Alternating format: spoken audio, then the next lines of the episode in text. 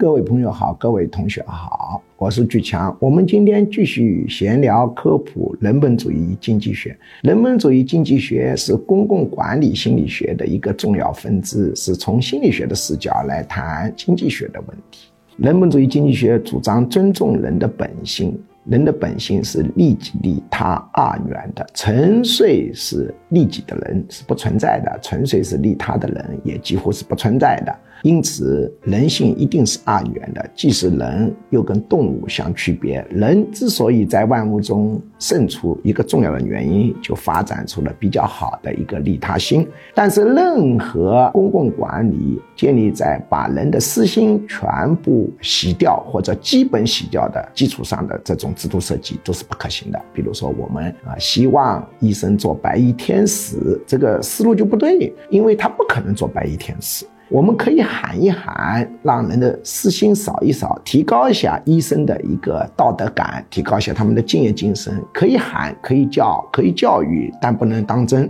在做制度设计的时候，还要假定医生他是有自私的一面，而且人本主义经济学主张人的本质是绝大多数人自私心超过利他心。只有极少数人，从我的一个数据来看，也大概也只有百分之零点三到百分之零点四的人是利他心超过利己心。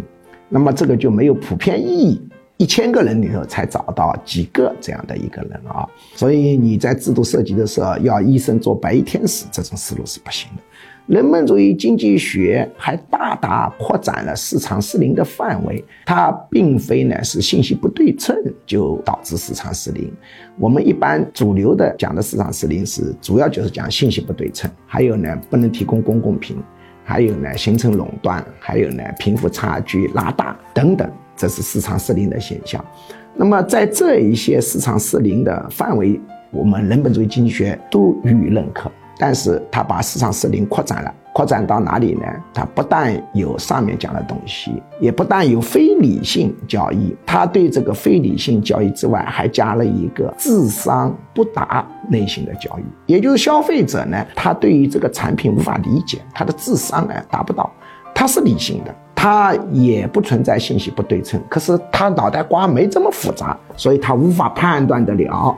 这个产品交易后是不是状态就更好了？除此之外，我们还扩展出了啊心理误区型交易啊，它很理性的，但是它存在着心理误区，智商也没问题，但是他的心理有问题，比如愿望过度强烈的交易啊，愿望过度强烈的交易。